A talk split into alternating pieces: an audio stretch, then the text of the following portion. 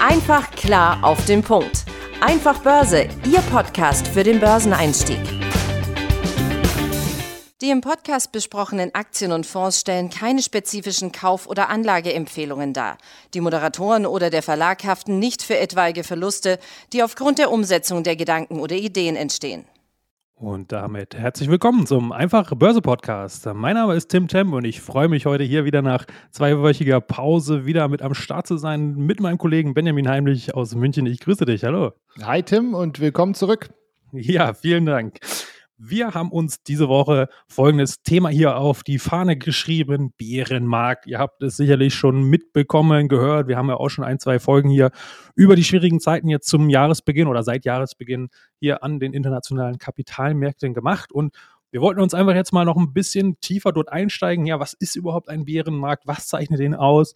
Ähm, wie verhalten sich Anleger typischerweise und wie könnten sie sich möglicherweise besser verhalten, um weniger Verluste oder Stress oder ähnliches zu haben? Das war jetzt mal so ein kurzer Abriss, was wir jetzt hier heute vorhaben in den nächsten ja ungefähr 20 Minuten hier. Und da steigen wir natürlich auch gleich mal ein, natürlich erstmal um zu klären, was ist überhaupt äh, dieser sogenannte Bärenmarkt? Also erstmal ein Bär, beziehungsweise auch die sogenannte Base, ja, ist französisch, heißt so viel wie Abnehmen, Rückgang und letztendlich auf Deutsch heißt das einfach fallende Kurse, ja, ist damit umgangssprachlich gemeint.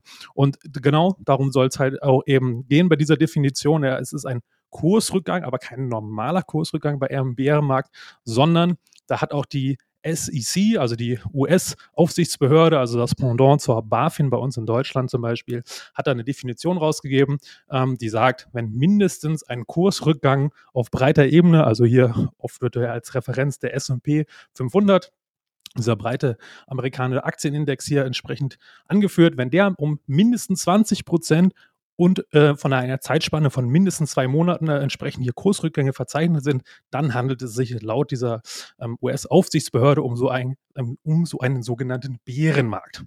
Ja, und ähm, das können wir letztendlich auch diese Definition auf alle anderen Indizes, also auch auf den DAX zum Beispiel anwenden, der hier entsprechend bei uns in Deutschland recht populär natürlich ist. So, was heißt es jetzt mit dieser Definition? Also ich bin jetzt kein Fan so persönlich davon, von dieser harten Grenze, so ja, alles unter 20 ist jetzt noch kein Bärenmarkt und alles über ist jetzt ganz schlimmer Bärenmarkt. Ja, also da finde ich, sollte man das auch mal ein bisschen in Verhältnis setzen. Ja, gerade auch wenn zum Beispiel mal man einem S&P 500, wo halt auch wie die Zahl ja schon sagt, 500 Unternehmen zum Beispiel drin sind, der sehr breit aufgestellt ist und ein Nasdaq 100, wo nur 100 Unternehmen und auch nur Technologie sozusagen Sektor dran ist, der ja eh von Natur aus schon eine viel höhere Volatilität, also eine Schwankungsbreite hat. Naja, der liegt zum Beispiel jetzt der Nasdaq ähm, seit Jahresbeginn knapp 29 Prozent unter Wasser. Ja, ähm, das ist dann quasi schon fast gleichzusetzen mit einem S&P, der aktuell oder einem DAX, der ungefähr 20 Prozent jetzt ähm, unter Wasser steht. Ne? Also das vielleicht mal so kurz zur Einladung. Aber Benjamin hat uns hier auch noch ein paar historische Beispiele mitgebracht, weil da kann man natürlich immer schön mal so ein bisschen ähm, ein Gefühl für kriegen, wie so in der Vergangenheit so schwierige Börsenphasen, wie lange die gedauert haben und was für einen Umfang die ungefähr hatten. Ganz genau. Und ich meine, du hast es ja gerade auch schon als Einschränkung praktisch mit reingebracht. Also alleine die 20 Prozent reichen nicht. Also es, man hat dann tatsächlich eben auch noch immer diese zeitliche Komponente mit dabei. Aus historischer Sicht betrachtet ist es tatsächlich so, dass Bärenmärkte in der Regel deutlich kürzer sind als Bullenmärkte. Also oft nur nur in Anführungszeichen, das tut immer weh, wenn man dabei aufs Portfolio guckt, eben einige Monate. Manchmal kommt es auch dazu, dass es über mehrere Jahre läuft. Aber so im Durchschnitt ähm, habe ich äh, bei Forbes gefunden, ähm, sind die Bärenmärkte also 289 Tage lang, also weniger als zehn Monate.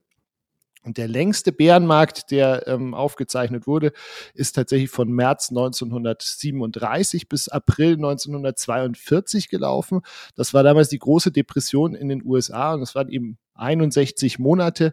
Ähm, tatsächlich ist es aber so, dass in den letzten Jahrzehnten tatsächlich Bärenmärkte tendenziell kürzer geworden sind als eben Bullenmärkte. Ja.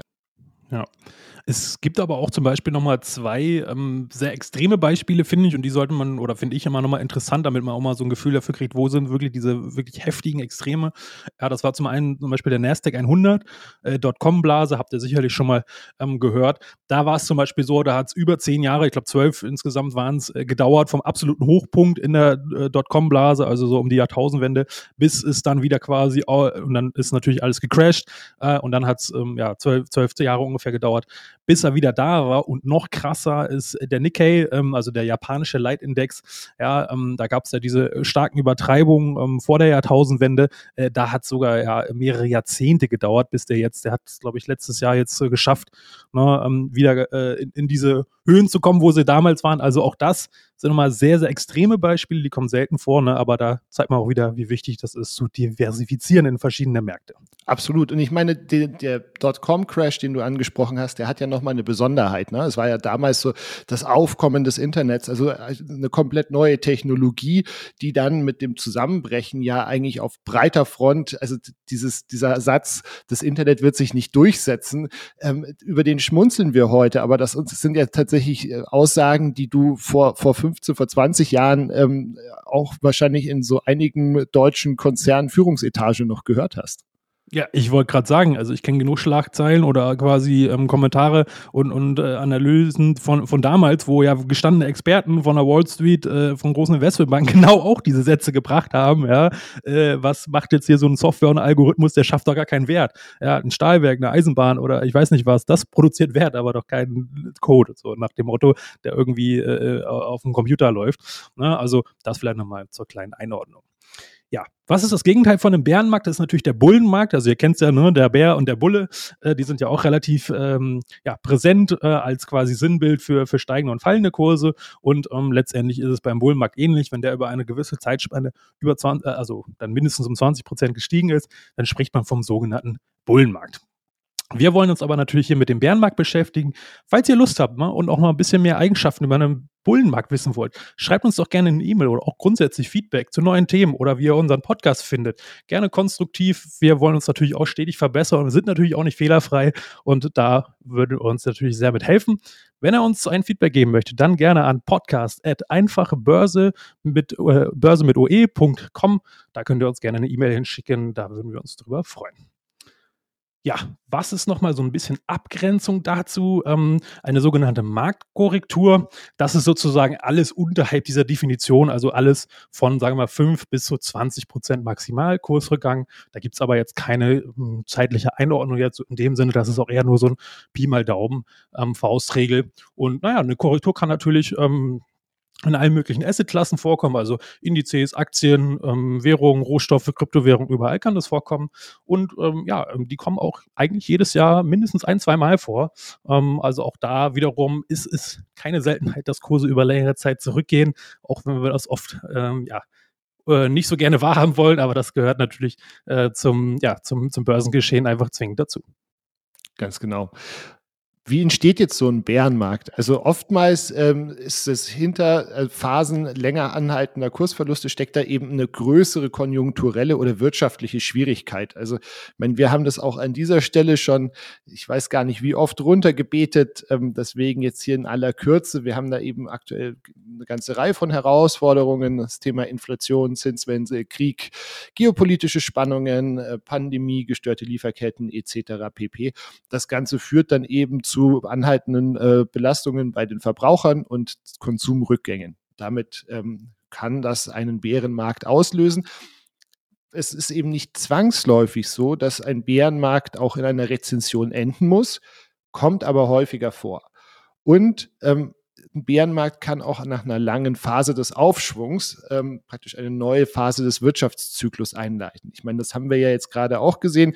Wenn man mal jetzt sagt, wir starten vom, vom April 2020, dann hatten wir jetzt einfach zwei Jahre lang oder ja, ein, dreiviertel Jahre, in denen es einfach kontinuierlich bergauf gelaufen ist. Und dann ähm, führt es eben nach einem Aufschwung ganz klar auch natürlich wieder zu einer, Absch äh, zu einer Abkühlung, die dann irgendwann auch mal wieder in den Aufschwung übergeht. Und so läuft dieser Zyklus immer weiter. Ganz genau so ist es. Und uns ist ja letztendlich wichtig, ähm, quasi zu jeder Zeit immer so versuchen, so einzuschätzen, in welcher Phase von diesem Zyklus befinden wir. Also wir finden uns jetzt aktuell natürlich in diesem Abschwung sozusagen, na, auf dem Ast oder auf der Welle nach unten so etwas. Naja, und die Frage ist natürlich, ähm, haben wir jetzt schon einen Tiefpunkt erreicht? Hm, die Woche war jetzt ja schon einige interessante News, dass äh, beispielsweise die Insider, also die Firmenlenker, äh, hohes Management, sehr hohe Positionen von ihren eigenen Unternehmen gekauft haben im großen Stil. Zuletzt gab es sowas zum Beispiel äh, mit einem Corona-Crash äh, März 2020. Ja, also da sind jetzt schon einige Anzeichen, ähm, dass ja da wohl einige mutige Käufer wieder zurück sind. Also wir dürfen gespannt sein, ob das vielleicht jetzt schon ähm, ja das, das Ende vom Schrecken sozusagen nah ist.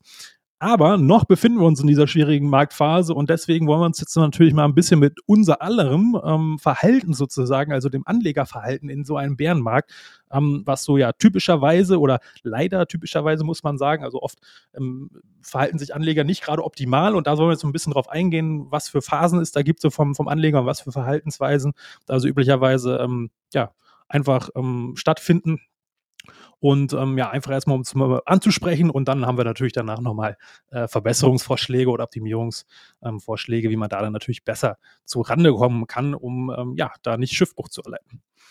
Also, üblicherweise, ja, ähm, Bärenmärkte ähm, fangen natürlich erstmal mit einer kleinen Korrektur an, weil dann weiß man ja noch nicht, dass es ein Bärenmarkt ist. Da ist natürlich erstmal der Anleger noch relativ entspannt, wenn es nur 1, 2, 3, 4, 5 Prozent runtergeht. Das ist ja relativ normal. Sobald es dann aber, würde ich mal sagen, so über die 5 oder 10 Prozent rübergeht, dann fangen schon wahrscheinlich die ersten an, ähm, ja, ein bisschen nervöser zu werden und dann fangen halt diese verschiedenen Stufen an der Frustration. Ja? Gerade wenn es auch über zeitlich sich streckt, eine Woche, zwei Wochen so, das ist natürlich zermürbend, wenn man man dann dort möglicherweise auch täglich in sein Depot guckt und da immer das Minus ähm, wachsen sieht. Dann ähm, fällt der Markt weiter und der Stress und der Druck nimmt weiter zu bei den Anlegern. Dann ist das so ein bisschen Typfrage, was dann als nächstes passiert. Einige ähm, üblicherweise auch zu beobachten, gerade bei Leuten, die jetzt beispielsweise durch die Corona-Crash an die Börse gekommen sind, also noch nicht so lange dabei sind, immer dieses beide Dip, ja, also jede Korrektur war eine schöne Schnäppchengelegenheit dazu gegriffen haben, ja, also dieser klassische Fehler in Anführungsstrichen ins fallende Messer greifen. Auch das sieht man jetzt teilweise schon. Ähm, wir haben später noch einen Punkt, Stichwort Bärenmarkt Rallye, ja, wo es einzelne Tage gibt, wo es nach oben schießt. Das sind dann genau diese Punkte, wo dann Leute, ja, jetzt ist es vorbei, jetzt will ich ganz unten den Tiefpunkt treffen, um richtige Schnäppchen zu machen. Das kann aber leider ziemlich nach hinten losgehen, weil man weiß halt eben erst ein paar Tage oder Wochen im Nachhinein, da war der Boden, ja, ähm, und nicht quasi zum Zeitpunkt der Entstehung. Ne? Also das ist auch schon mal äh, schwierige Situation. Genau, und also nicht nur, weil irgendwas günstiger aussieht. Also es kann natürlich sein, dass eure, eure Lieblingsaktie jetzt gerade mit einem marktbreiten Abschwung auch abgestraft wird, obwohl überhaupt gar kein offensichtlicher Grund da ist. Oftmals äh, hilft es aber doch tatsächlich, sich auch die einzelnen Positionen, die man hat, auch nochmal intensiv anzugucken. Also ist ist dieses Unternehmen wirklich einfach mit dem Gesamtmarkt runtergegangen oder hat sich vielleicht irgendwas verändert, was ihr nicht mitbekommen habt? Ähm, sei es, dass irgendwas in der Bilanz nicht mehr passt oder sonst was. Also da lohnt sich eben dann tatsächlich reinzugucken. Auch ein beliebter Fehler ist, sage ich mal, dass man dann anfängt, erste Positionen, die jetzt noch im Gewinn stehen, ähm, zu verkaufen, so unter dem Thema, ich muss jetzt ja meinen Gewinn sichern, also damit praktisch das auszugleichen, was, was gerade noch gut läuft. Ähm, als nächstes werden dann natürlich im, im, normalen Depot dann gerne die Verluste größer. Es wird aber weiter an diesen Verlierern festgehalten. Eben diese Hoffnung, ja, die, die drehen schon wieder, das ist eine Top-Aktie, die ich da gekauft habe. Wir haben es ja oftmals hier auch schon besprochen, so dieses sich verlieben in eine Aktie und ähm, das eigene Ego kann in solchen Situationen natürlich dann tatsächlich den, den Verlust auch nochmal bei weitem steigern. Ja, ganz genau. Und äh, da ist natürlich auch Stichwort so Ego, ne? Ähm, kann ich jetzt von meiner tollen Analyse, die auch gar nicht falsch sein musste, aber wenn sie halt ein paar Wochen, ein paar Monate her ist, sich die Rahmenbedingungen einfach geändert haben, ähm, ja, dann muss ich halt meine Analyse neu machen und möglicherweise zu einem ganz anderen Ergebnis dort kommen und dann auch die Reißleine ziehen, ja. Also auch das gehört einfach mit ähm, dazu. Ja, was ist dann quasi der schlimmstmögliche Fall? Also der sogenannte Worst Case ist natürlich dann so, dann fällt und fällt und fällt der Markt, ähm, die Nerven halten es nicht mehr aus, man verliert ähm, die Geduld äh, und sagt, komm, äh, ich habe es ja gleich gesagt, so nach dem Motto, äh, alles Humbug, ähm, alles nur hier schwarze Schafe, keine Ahnung was, ähm, alles wird glattgestellt, große Verluste werden im schlimmsten Fall eingefahren und dann auch in dem Aktienmarkt für immer Lebewohl gesagt, sodass man auch gar keine Chance hat, dann später mit neuen Kursgewinnen, mit neuen Bullenmärkten, die ja dann auch wieder in, in den nächsten Monaten und Jahren dann auch zwangsläufig sehr, sehr wahrscheinlich wieder kommen werden, ähm, dann auch wieder diese Verluste gar nicht die Chance hat, das auszugleichen. Ja? Und das ist natürlich dann das Schlimmstmögliche, weil dann hat man ja wirklich auch einen Riesenverlust und kann den nie wieder ähm, entsprechend kompensieren. Ja, und am, am, Ende vielleicht sogar irgendwie so, so eine Art Trauma oder sowas, ne? wie du es ja in Deutschland bei ganz, ganz vielen Privatanlegern eben Anfang der 2000er mit erleben konntest, wo natürlich auch viel Müll an die Börse gekommen ist. Ne? Also da müssen wir jetzt auch nicht drum rumreden, dass das, dass das alles zusammengeklappt ist, weil da zu viel Hoffnung drin war, sondern da war einfach tatsächlich auch viel Schrott am Markt. Ähm, Tim hatte das andere Thema äh, auch schon angesprochen, nämlich das Thema Bärenmarkt-Rallies. Also oftmals werden dann eben so erste Aufwärtsbewegungen genutzt, um wieder voll einzusteigen in der Hoffnung, dass der Bärenmarkt jetzt vorbei ist. Oftmals handelt es sich aber eben um sogenannte Bärenmarkt-Rallies, die in der Regel nicht von langer Dauer sind. Also da gilt es dann eben besonders Aktien oder besondere Vorsicht gilt bei Aktien, die halt eben schon in einem allgemeinen Abschwung waren, bevor dieser marktbreite Absturz eingesetzt hat. Ähm, ganz spannende Beispiele fand ich da Mitte Mai, ähm, zum Beispiel Squarespace und Rivian. Also dieser ähm, Rivian sind diese diese E-Autobauer, diese E-Trucks, die im Prinzip seit dem Börsengang im letzten Jahr äh, in der Abwärtsbewegung stecken. Und obwohl beide Unternehmen, also sowohl Squarespace wie auch Rivian, ähm, dann vor zwei Wochen im äh, äh Tagesgewinne von 40 Prozent und mehr eingefahren haben, hatten die dann nach zwei Tagen, wo die wirklich 20, 30, 40 Prozent gemacht haben, noch nicht mal das Niveau wieder erreicht, das sie Anfang Mai hatten, also zwei Wochen vorher. Das muss man sich einfach, also da, da sind halt dann wirklich, werden dann solche Verlierer gerne auch mal wieder mal nach oben gespült. Und solche Rallyes dauern halt in der Regel dann auch nicht länger als ein paar Tage oder Wochen. Manchmal können es auch ein, zwei Monate laufen. Ähm, auch das ist ganz normales äh, Vorgehen, aber das ist eben in der Regel nichts, was, oder nicht heißt in der Regel, das ist eben nichts, was auf ein Ende dieser, dieser marktbreiten Abwärtsbewegung hindeutet, sondern es ist einfach nur eine technische Gegenbewegung. Ja, ich habe ähm, in der Vorbereitung auch nochmal ein spannendes Beispiel ja, genau zu diesem Punkt Bärenmarkt Rallye ähm, im DAX gefunden. Und äh, interessanterweise seit ähm, sozusagen Aufsetzung ähm, des, des Leitindex ähm, gab es in diesen ja, 40 äh, Jahren zwei, zwei, zwei Rallyes, also Tagesgewinne von über 10 Prozent im DAX. Ja, und die waren beide in einem Bärenmarkt, ja, wo eine quasi eine starke Gegenbewegung intraday eingesetzt hat. Also auch da nochmal, um klar zu machen, wenn so ein Tag passiert, wo der Kurs so irre nach oben schießt, wo man denkt, das ist jetzt quasi der, der, der Wendepunkt, jetzt ist der Knoten geplatzt, muss überhaupt nicht sein, ja. Bei diesen beiden Beispielen, die ich gerade gesagt hatte, ähm, äh, da hat es noch Wochen und Monate danach gedauert, bis der Boden endlich gefunden war. Also das nicht quasi nur weil ein Tag mal so exorbitant raussticht mit einem, mit einem heftigen äh, Anstieg, ähm, nicht gleich denken, jetzt ist wieder äh, heikler Sonnenschein. Also ähm, da braucht es schon wirklich ein bisschen mehr, gerade wenn es über Wochen und Monate vorher abwärts gegangen ist, dann ist es nicht innerhalb von einem Tag wieder alles erledigt. Ne? Also ganz klar. Absolut. Und ich meine, tatsächlich ist es ja auch, wenn man sich das historisch anguckt, eigentlich nie so, dass eben das Ende von einem Bärenmarkt dann mit eben zweistelligen Kursgewinnen eingeleitet wird, sondern wie du sagst, es bildet sich ein Boden und von dem wird sich dann eben schön langsam wieder nach oben gearbeitet. Deswegen braucht ihr eigentlich da auch gar keine Sorge haben, dass ihr ähm, also den letzten Tag der, der Bärenmarkt oder den ersten Tag des Aufschwungs verpasst, weil ähm, er läuft ja in der Regel länger als eine Bärenmarkt-Rallye, so ein Bullenmarkt. Und ähm, es sind dann eben nicht gleich 40 Prozent, die man am ersten Tag verliert oder nicht mitnimmt, sagen wir es so rum. Ganz genau. Und da sind wir natürlich jetzt auch schon beim, beim nächsten Punkt. Ähm, ja, wie sollten sich denn Anleger möglicherweise besser verhalten oder was können sie tun, um ja, da möglichst keinen Schiffbruch zu leiden, möglichst wenig Stress quasi mental haben?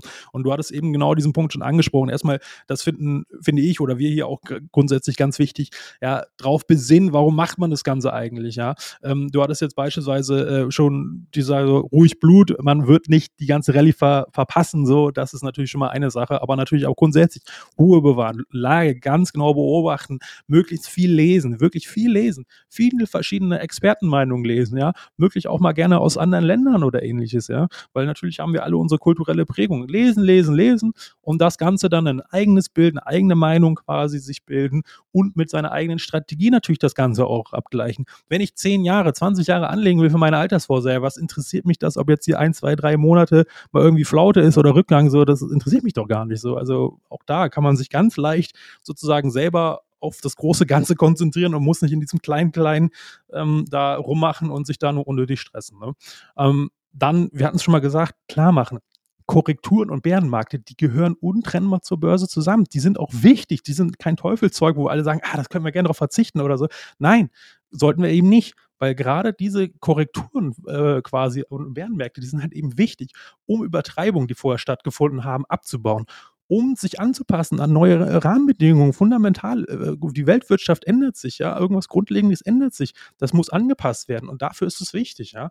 Und vor allen Dingen, Korrekturen kann man natürlich auch nutzen, ja. Man kann sich darauf einstellen. Wir haben es gesagt. Korrekturen von 5 bis 15 Prozent kommen jedes Jahr im Durchschnitt durch äh, äh, in den großen Indizes vor, ja, sei es im DAX, sei es im Dow Jones, sei es im S&P 500 das kann man doch mit einplanen. Ja? Da kann man Strategien finden, um sich auch entsprechend dort quasi aus dieser Krise wieder stärker äh, äh, hervorzugehen ja, und, und davon zu profitieren, ganz klar. Absolut. Und ich meine, das bedeutet natürlich nicht, dass äh, wir reden hier jetzt so ganz äh, theoretisch und, und locker darüber, dass äh, einem das klar sein muss, dass Korrekturen auch zum, zum, zur Börse dazugehören, untrennbar zur Börse dazugehören. Das bedeutet nicht, dass das nicht wehtut. Also ich meine, ich glaube, da geht es dir nicht anders und, wie mir und, und wahrscheinlich den meisten von euch, die uns, die uns zuhören. Ähm, das macht nicht viel Spaß in dieser Zeit ähm, ins Depot zu gucken. Ähm, gleichzeitig kann man das aber natürlich auch nutzen, um eben Cash-Positionen aufzubauen. Auch das ist ja ein, ein, Thema, über das wir hier, glaube ich, seit Folge eins oder sowas immer wieder sprechen, ähm, dass eben auch Cash auf der Seite zu haben immer eine gute Geschichte ist, um dann eben einfach nach dieser Korrektur wieder einzusteigen, gegebenenfalls eben dann günstiger äh, nachkaufen zu können. Auch hier natürlich, wie ich es auch gerade vorher schon angesprochen habe, das Thema Neuanlagen einfach kritisch prüfen, lieber mal 5, 6, 7 Prozent an einem vorbeilaufen lassen, ähm, als in eine Bärenmarkt-Rallye reinzugehen und äh, wirklich warten, bis der Sturm sich gelöst hat. Und eben die Sorge, dass man die nächste Rallye verpasst, ist eigentlich sehr unwahrscheinlich, weil wie gesagt, ähm, so eine, Bär, also eine Bullen, so ein Bullenmarkt hält in der Regel einfach sehr, sehr viel länger als ein Bärenmarkt. Und dann hat man halt die ersten 5, 6, 7 Prozent nicht mitgenommen, aber nimmt dafür sicher oder relativ sicher ähm, die 20, die danach noch kommen, mit. Ja, ganz genau. Und nicht nur, ähm, dass sie sozusagen äh, viel länger dauern, Bullenmärkte, sondern sie sind in der Regel auch viel träger und langsamer. Ja? Also auch das muss man sich klar machen. Ähm, habt ihr sicherlich auch schon oft beobachtet. Runter geht es sehr schnell, sehr heftig, aber nach oben schön langsam und gemächlich. Also auch das da wirklich nochmal bewusst machen. Aber man kann auch die Zeit anders nutzen, ja. Wenn gerade nichts zu tun ist, Märkte gehen runter, schlechte Stimmung bei den Börsianern, viele Probleme, viele Herausforderungen. Man weiß, du, das löst sich jetzt nicht in ein paar Tagen, ein paar Wochen, vielleicht auch nicht in ein paar Monaten oder ein, zwei Jahren sofort auf. Ähm, kann man die Zeit ja trotzdem nutzen, ja. Wenn man ähm, sein Depot, kann man natürlich dort mal äh, ist dann natürlich eine perfekte Generalprobe sozusagen oder eigentlich mehr als eine Generalprobe. Das ist ja echtes Geld, was ihr investiert habt. Also schaut rein, schaut in euer Depot. Wie verändern sich die einzelnen Positionen? Wie verhalten die sich auch möglicherweise in Bezug zueinander? Ah, der, der Fonds oder die Einzelaktie aus der Branche äh, korreliert mit der anderen Aktie so und so, ja, positiv, negativ, wie auch immer. Ist mein Depot krisenfest? Sollte ich vielleicht an meiner Asset-Allokation, also der Aufteilung äh, ähm, quasi in meinem Depot was ändern, ja, um es stabiler zu machen, ähm, um es krisenfester zu machen. Ja? Also auch all das ist natürlich jetzt die perfekte Zeit, das genau anzuschauen, ähm, um zu sehen, hey, wie verhält sich eigentlich mein Depot? Wo sind Stellstrauben? Wo kann ich was optimieren? Ja, das geht oft ganz einfach äh, und meistens muss man nur eine Kleinigkeit ändern und man hat einen relativ großen Effekt. Sei es entweder man, man verringert das Risiko oder das Aufwärtspotenzial, wenn es dann wieder nach oben geht. Ja, also da gibt es diverse ähm, Sachen oder vielleicht auch einen Titel austauschen. Hey, haben sich die Rahmenbedingungen fundamental verändert dieser Branche? Das ist auf dem absteigenden Ast. Raus damit, so, ja, nehme ich lieber wieder was Neues wieder rein, ähm, sobald sich der Boden gefunden hat. Ja? Also auch das kann man ganz klar entsprechend nutzen. Und ähm, ja, wir hatten es auch schon ähm, in einer der, der anderen, äh, der letzten Folgen entsprechend angesprochen. Man kann ja auch aktiv, wenn ihr zum Beispiel ähm, monatlich spart, in einem Sparplan zum Beispiel und direkt investiert, dann habt ihr sozusagen euer Geld, das ist Summe X. Ähm, ihr müsst ja nicht 100 Prozent jeden Monat investieren. Ihr könnt ja zum Beispiel auch ähm, 80 Prozent investieren und 20 Prozent einfach per Dauerauftrag auf eurer Girokonto von, von eurer Depotbank laufen lassen. Und genau dann, wenn ein oder zweimal im Jahr diese Korrektur kommt, habt ihr da einen schönen Topf, da landen vielleicht auch noch Dividenden drin. Ihr sammelt, ihr sammelt, ihr sammelt. Und dann kommt die Korrektur und ihr sagt, perfekt, ich habe Cash von, von vornherein geplant und kann jetzt aus der Korrektur, sobald quasi nachhaltige Anzeichen da sind, dass sie vorbei ist, dort auch wieder einsteigen und hab Cash. Ich muss mir nicht irgendwo was leihen oder irgendwie aus den Rippen schneiden und so. Nein, ich bin darauf vorbereitet. Genau das ist natürlich dann eine schöne Sache. Richtig.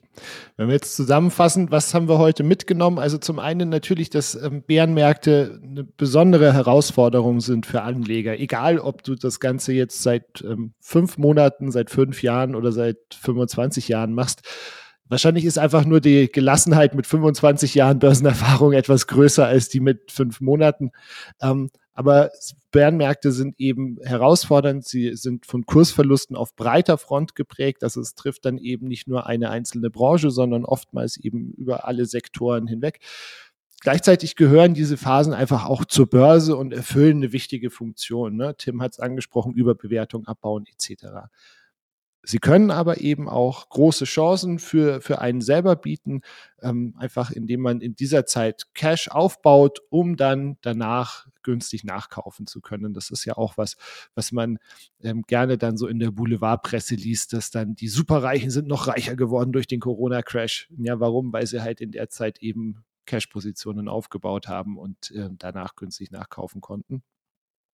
Und es ist, glaube ich, wichtig, ähm, gut, jetzt sind wir gerade mittendrin, aber ähm, sich ganz grundsätzlich auch vor der, vor der nächsten Krise ähm, zu überlegen, wie komme ich denn vernünftig dadurch? Weil, wie gesagt, sie gehören dazu und sie sind unvermeidbar. Ja, ganz genau. Und dann äh, kann man sich natürlich jetzt in, in, der Krise, ja, dann kann man sich auf sein aktuelles Depot und das, wie sich das verhält, um dann gleich wieder schon lernen und Schlüsse draus zu ziehen für die nächste Krise, die garantiert kommt. Also nicht die Frage, ob, sondern nur wann und in welchem Umfang. Ich habe zum Abschluss nochmal eine schöne Anekdote von André Costalani, das ist ja einer der berühmtesten ja, Trader, Spekulanten so aus dem deutschsprachigen Raum mitgebracht, leider ja schon seit einigen Jahrzehnten tot, der gute Herr. Ähm, aber das fand ich immer ganz schön, äh, seine Beispiele, weil die treffen es einfach Nagel auf den Kopf, finde ich. Ja? Und ähm, die Anekdote geht wie folgt. Ähm, Costalani hat mal gesagt, die Wirtschaft und die Börse, ja, also er hat quasi das Verhältnis von dieser Realwirtschaft und der Börse beschrieben. Ja, die Wirtschaft und die Börse verhält sich wie ein Mann und sein Hund, der Gassi geht. Der Mann ist die Realwirtschaft und der Hund ist die Börse. Der Mann geht langsam und gleichmäßig, der Hund läuft aber manchmal vor seinem Herrchen und mal hinterher, mal auf, äh, auf Schritthöhe. Beide gehen aber immer in die gleiche Richtung. Und da der Hund an der Leine ist, kann er nicht zu weit weg zuvor oder nach hinten laufen. Das heißt, dauerhaft kann die Börse nicht viel oder äh, viel besser oder viel schlechter laufen als die Realwirtschaft. Ja? Und das zeugt einfach auch nochmal davon, na, mit diesem Hund, na, na klar läuft er mal weg. Da vorne, das ist die Überbewertung, er läuft nach hinten, das ist die Übertreibung nach unten wieder sozusagen. Ja, also auch das vielleicht mal eine schöne Anekdote nochmal, um das Ganze hier nochmal abzuschließen. Schönes Schlusswort. Tim, hat mich gefreut. Vielen lieben Dank ähm, für deine Arbeit, die du diese Woche auch wieder reingesteckt hast. Schön, dass du wieder da bist. Ähm, ich hoffe, ihr konntet was mitnehmen und dann freue ich mich, wenn wir uns nächste Woche hier wieder hören. Ja, Ben, ich sage auch vielen Dank für deine Zeit und eure Zeit da draußen auch. Ich hoffe, ihr kommt wieder ein bisschen was mitnehmen, um wieder ein bisschen besser an den Märkten zu agieren. Wenn ihr mögt, gerne wieder nächste Woche hier an der gleichen Stelle in eurer Podcast-Mediathek und wir freuen uns. Bis dahin. Ciao. Einfach klar auf den Punkt. Einfach Börse, Ihr Podcast für den Börseneinstieg.